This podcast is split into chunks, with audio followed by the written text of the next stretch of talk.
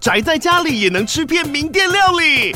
最懂吃的美食平台宅点心满周岁喽！二月二十六号至三月三十一号，周年庆消费满千折五十元，满两千折两百元，限量五十组超值组合包，原价二四九九元，特价二四零零元，搭配专区优惠再折两百元。鱼子烧麦、老爷叉烧、鲜肉汤包、墨西哥起司煎饼，揪朋友来家宅着吃更好吃。马上点击链接探访宅点心。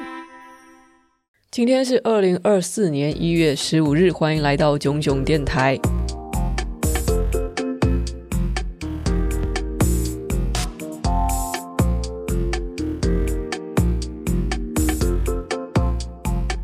上一集节目播出之后，有人在 IG 上跟我讲说，呃，音质还是跟以前一样好，不过好像讲话速度变得有点快，因为在念书念语的时候。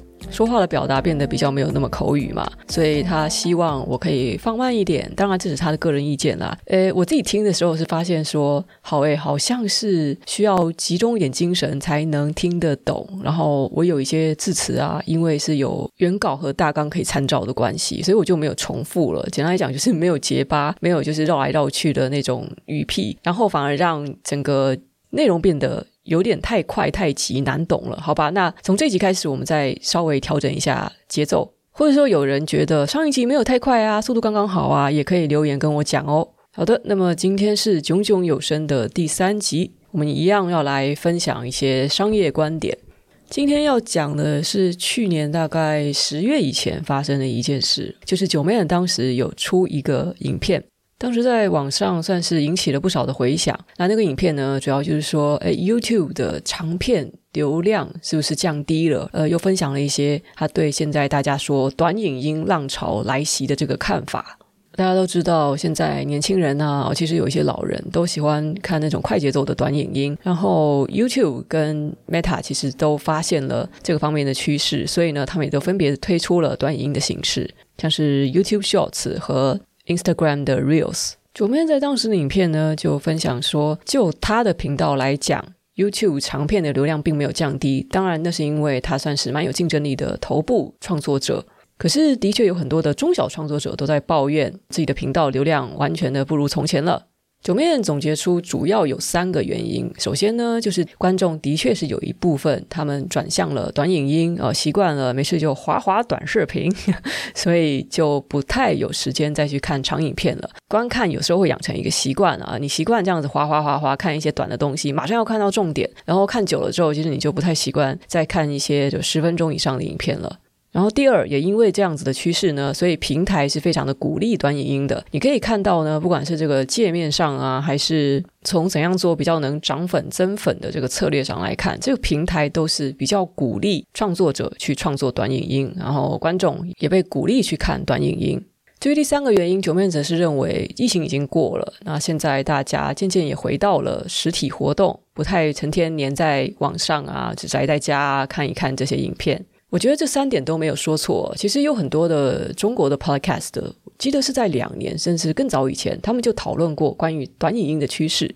我觉得现在网上很多人啊，你们笑抖音一响，父母白养，一直在嚷嚷啊，短影音都是屁孩在看的。有通常有这种说法的人哦，嗯，真的是外行，或是你真的很不懂趋势啊。因为这趋势嘛，你跟个别人的喜好是两回事。而且就算真的是屁孩在看短影音啊，也阻止不了，这就是趋势。你想想看嘛，年轻人喜欢的东西不是下一个流行，难道中老年人喜欢的才是吗？啊，所以我们自己要要更开放的心态去看待这些东西。在讲我对这个趋势的感想之前呢，我想先补充一些特别的事，是关于直播。跟六十秒以内的短影音相比，哎，直播好像是影音长度的另外一个极端，但是其实现在也是非常有搞头的。大家知道中国大陆的哔哩哔哩网站嘛？哦，前一阵子大量的创作者出走，听说在出现了资金困难。他们现在的这个困境啊，有一小部分原因是因为创办人有抱持着一个理想主义，就是坚持不卖贴片广告。哦，所谓的贴片广告呢，就是像我们在 YouTube 上面看到，在荧幕下方上面的一个 banner 啊，或是。你看着看着就突然打断你哦，一个三十秒、一分钟的那种叫做贴片广告。哔哩哔哩是从来都没有这个东西的，那就是出于创办人真的是蛮有情操，他坚持不要做这件事情，那所以创作者就得另谋出路。他们的最流行的主要收入来源就是置入广告，其实也就是台湾常说的业配。你可以做你自己的主题，或是你为这个广告商品设计一个主题，就给观众看你的影片内容。那目的就是要带货嘛，或是收取代言费。哔哩哔哩的商模和整个这个生态呢，算是行之有年，比台湾要成熟太多了。而观众对这种置入广告麻痹很久了，所以转换率是越来越凄惨。所以他们甲乙两方啊，早早的呢就不流行了置入，而是用团购分润这种方式。中国大概是从二零一八、二零一九年起，那时候团购带货就是大流行了，好像跟台湾先从脸书的这个团妈开始流行不太一样。那那个时候呢，他们是以直播的成效为最好的。为什么直播带货的成绩是最好的呢？哦，因为呢，会买东西的人呢，通常他除了有需求之外，就是对他们的 UP 主啊，对这个主播忠诚度极高的粉丝。你想想，你可能出个五分钟、十分钟的影片，那个非常精致啊，有时候花三四十个小时、五六十个小时去做一个影片，那的确是有很多的观众。可是那些人呢，是被挑拣过的，未必也是对你那么忠诚。他们就是看你这个资讯是免费的，哦，所以才来看影片。什么样的人会来看直播？看你这个没有剪辑、没有后置、没有品质保证，甚至可能会出现放送意外、节奏又非常慢的直播，到底什么样的人会来看？那就是忠诚度非常高的粉丝啊！所以呢，本身非常喜欢主播的人，他们高度的集中在直播的观众中。另外一方面的直播虽然被我说的好像毫无可取之处，它其实并不算是一种很精致的内容，但是毋庸置疑，它是一个成本很低的劳动。我们通常说的成品的影片，可能是要花直播的五倍甚至十倍以上的时间去制作。可是啊，带货量哦，就是会引人来消费的这个销售额，可能却不如一次直播。你看，你成本花的比较低，可是销售额却比较高，这不是太划算的交易了吗？所以呢，在中国，二零二零年以前，团购直播就大流行了。然后有另外一家美国公司，诶，我记得我在以前的 podcast 好像有分享过，大家可能要去找一找啊，就是 Amazon 啊，亚马逊，它也曾经觊觎。中国抖音的这个商业模式，他们做的真的很成功。于是呢，Amazon 也推出过直播功能，但是结果非常的惨哦。就是你看到这个呃，亚马逊造一讲在线人数应该是比抖音或者说不会说比它多，但是至少规模不至于差那么多吧。结果就常常看到啊，那些直播主那么在线的呃寥寥无几的十几二十人哦，就是可能追踪人数几千几万的人，但是直播人数就非常非常的少，而且呢，转换率也不高，也就是。说他们可能在那边讲讲讲讲一个小时，最后客人好像还是没下单。同样的功能也有推出到日本的市场，然后日本也是反应平平。中国的播客就曾经分析过，呃，西方人去买东西比较有目的性，他们不太习惯听你在那边吆喝两句就加一加一加一啊，冲动购物。对他们而言，哦，我要冲动购物也是要建立在一定的信任感上。然而，华人就是有个习性啊，爱凑热闹又爱扎堆啊。路过看到人多就想参与，然后看到别人怎么做，他们也跟着，就是诶，我好像也想怎么做，就从众心理其实还蛮严重的。终归到底呢，老外做不了直播带货，有可能是民族性有一些差异。那当然呢，同时也因为跟抖音不太一样，Amazon 它是缺少了创作者的粘着度，还有社交连接，所以也不太好说到底是不是平台的问题。不过我还想另外分享一下，老外有一种特别的直播盈利方式，在东方不太流行，就是贩卖非主流的价值观哦，像是丑女啊、种族歧视啊、暴力啊、各种自虐或是虐待的实境秀。在台湾 YouTube，我觉得比较接近的可能是有点像是好机车那个讲话非常机车，甚至有时有点偏激的那个频道啦。他贩卖的就是一个非政治正确跟非主流的价值观。这里我给各位推荐一本书啊，叫做《底层网红》。《底层网红》这本书里就有提到非常多处在社会底层，或者是说心态比较可疑的网红，各种离奇的赚钱方式。他就有谈到有一个黑人的退起实况主哦，呃，那就非常特别。你说他是一个黑人嘛，然后他的老板是一个白人，哇，你知道他们要卖什么吗？这个实况主呢，他平时的直播内容就是被他的白人老板羞辱和谩骂哦，就是把他当成奴隶一样对待之类的。这是一场实境秀，但是也就是真实的、极度政治不正确的虐待秀，给他的观众看。他退起台上，平均在线的观众只有四十到五十人，但是呢，因为这个内容非常的独特，非常的猎奇，的确有一些唯恐天下不乱的分子，每天打赏，而且打的赏还不少。居然可以为这个退起实况主每天赚到两三千块台币的收入哦！而他的白人老板吸引注意力的方式也很惊世骇俗。他自身拥有一大帮粉丝哦，价值观都有点偏差，就是到他的所到之处报假警。也就是说，哦，我今天来这家餐厅，哦，我今天来到一个什么景点，他在这边打卡，然后在那边直播。那这些粉丝知道他在哪里，马上就报警说，哦，我看到谁谁谁在做一些违法的事情。然后呢，警察就会赶到现场，马上将这个直播主逮捕。每次这个直播主都不会知道自己是因为什么原因被逮捕的，有可能说他是炸弹客，有可能说他绑架小孩，有可能说他性骚扰，有时候是吸毒、携带毒品，各种不同的罪名。总之。他的粉丝会报假警，而他也允许他的粉丝这样做，因为当警方去追逐、殴打、拘捕他之后，这个过程啊，整个过程就十分的有娱乐效果，至少在那些人眼中，那他们就把它当成一个节目，乐呵呵的观看。然后在聊天室，每看到他被打、被抓，然后凄惨的这边哭嚎的时候，在聊天室呢，就会有人不断的喝彩和抖内他，而到最后，即使发现是冤枉，这些司法执法资源被浪费了一通。直播主也觉得心甘情愿，他只是靠着一场又一场的秀，又赚到了他的生活收入。以上是额外补充的一些关于直播现在有很多搞头的这件事。从这个角度来看哦，你或许会发现，也许短影音内容短不是关键，而是现在的选择太多了，所以观众自然而然会去选择独家的、特别的、不可取代的、最能够抓住他们注意力的东西。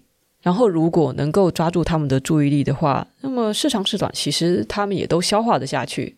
那现在说回九妹她的影片所分享啊，那我自己的感想是呢，尽管九妹她已经提出了很多的数据资料支持，但是她留言区还是很多人说啊，短影音就很无聊，或者短影音就没内容、没意义，其实就屁孩在看抖音啊。我就喜欢长影片，我觉得长影片还是比较好看。我不知道他们回这些话的意义在哪里啦，因为。你喜欢，你觉得啊，本来就是因为你们这些人就是看长影片，所以才会继续在留言区啊。所以说自己喜欢，自己觉得怎样怎样，你基本上没有办法准确的判断情况应该是怎样。还有一些酸民啊，很有意思，就趁机攻击九妹说，就你影片内容不好看，借口那么多，像是 Cheap 啊，哦，像是这些很顶流、很顶流的西兰啊那些创作者啊，他们的长影片还不是照样很多人看。那我觉得很有意思哦。那当然呢，其实也是不用跟这些人花时间解释了啊。事实是怎么样？有在做事的自己最清楚。然后你摆出来这些资料呢、数据呢，以及接下来该怎么做，通常呢也只对业内人士有意义。那些嘴炮啊，就随便他们怎么说。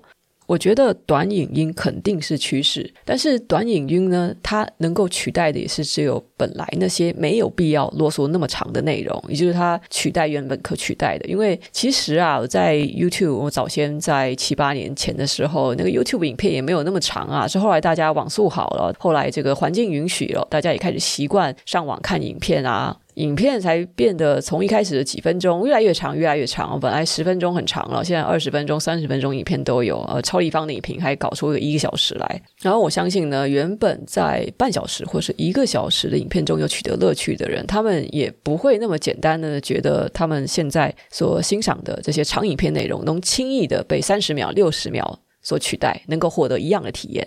不过看到 YouTube 的现状，我还是忍不住回忆起哦，在十年以前，YouTube 本来就是一个充满短影片的地方。当时网友真没什么耐心。我还记得当时呢，我是做动画评论，好像是做到第六集还是第七集的时候吧。那因为之前就大概五分钟左右，然后有一次呢，大概做到了七分几十秒的长度，然后居然有人就是马上进来看的这种留言，就是说好长，我居然看完了，天哪！七分多钟的时候的影片被认为是很长诶，而且我讲。讲话速度还非常的快哦，当时网友都没什么耐心，他们看影片之后就是要马上就看完的。然后那个时候我写稿子，有时候写到六七千字，我还得就是拼命的加快自己的语速，要在几分钟内读完。后来我觉得是大家呢有渐渐的把看电视的习惯给转移到 YouTube 了，所以呢就比较能够接受长影片了。这整个过程大概花了起码五六年吧。那对于现在很多才二十岁左右的年轻人来说，他们小时候可能就是已经有网络了，就是我所谓的网络原生代。他们使用手机小时候比较受管控，没有办法自由自在的想翻什么就翻什么内容。等他们长大呢，他们记忆中的网络影片哦，就多半是又长又臭的阿嬷裹脚布。他们觉得十分钟以上就很长了。那作为新时代主人翁的他们呢，现在就二十岁以后了，他们理所当然会想要不一样。哪怕呢，这种不一样，实际上是回到十年前。你可以说流行就是一种循环吧。搞不好呢，他们现在看三十秒、六十秒影片，看着看着，有一天老了，然后发现自己好像没有办法集中精神，眼睛对声光效果比较麻木，反应也变慢了。也许他们又会觉得，诶，其实十分钟、二十分钟的影片也不错。那关于为什么现在平台是死命的在推短影音呢？我觉得百灵果它有一集 KK 秀，它访问的小红书演算法工程师说得很好，这句话就是：老人会死，屁孩会长大。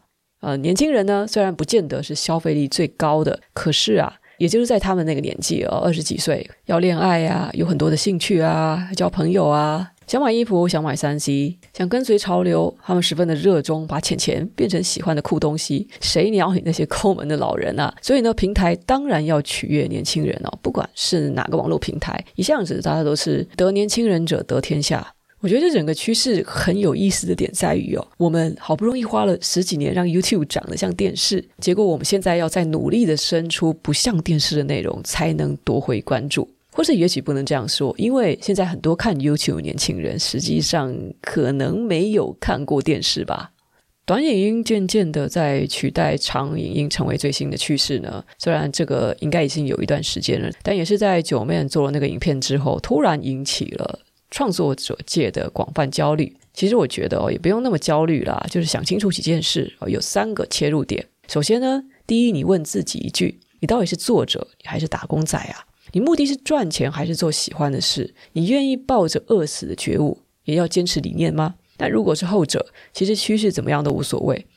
虽然呢，呃，我们创作者一定会忧郁。我们本来以为喜欢的是创作，可是直到我们为了创作为生，我们体认到，我们想要的其实是自由。我们不想为叽歪的老板大呼小叫，我们想要天天能够睡到自然醒。为了这个自由，不为老板打工，哦，迎合演算法。是痛苦，但是至少是合理的代价。毕竟啊，啊，演算法也是不会半夜连环扣啊。我们真的做不动了，想办法就自己还可以喊停。说到底，虽然是资本主义的奴隶，但是至少不是另外一个人的奴隶。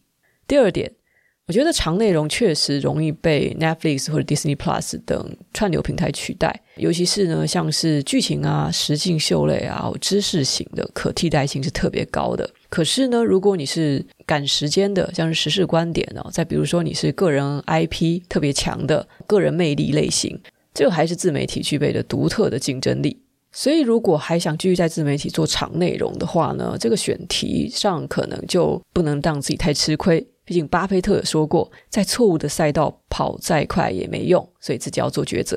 然后第三点呢，我觉得潮流改变带来淘汰，也会带来机会。就比如说，直播影片现在其实还是有它的稳固的市场，直播的花样越来越多了。然后，Podcast 和直播一样，都不会成为王者，可是优势其实是会越来越明显的。毕竟啊，中年人也在变老，年轻人变中年人，跟我一样眼睛在变烂的中年人也会越来越多。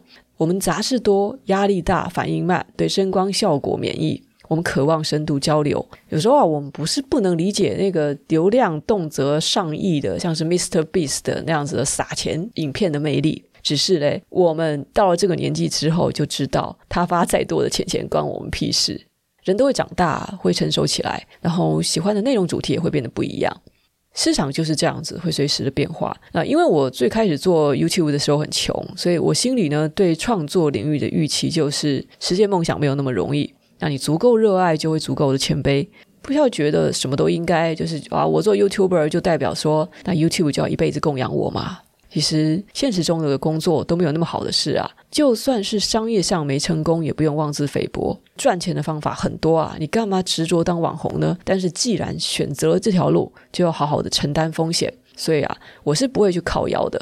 以上呢，就是呃，我明明是主要是靠文字赚钱，却很奇怪的是被归类为 YouTuber 的老屁股的碎碎念。我记得我那天直播好像讲了一个多小时吧，肯定不止这些观点。那有需要的人的话，可以再加入会员去看。嗯，我也忘掉是在哪一个直播了。好，那今天的炯炯有声就说到这里，我们下回见了。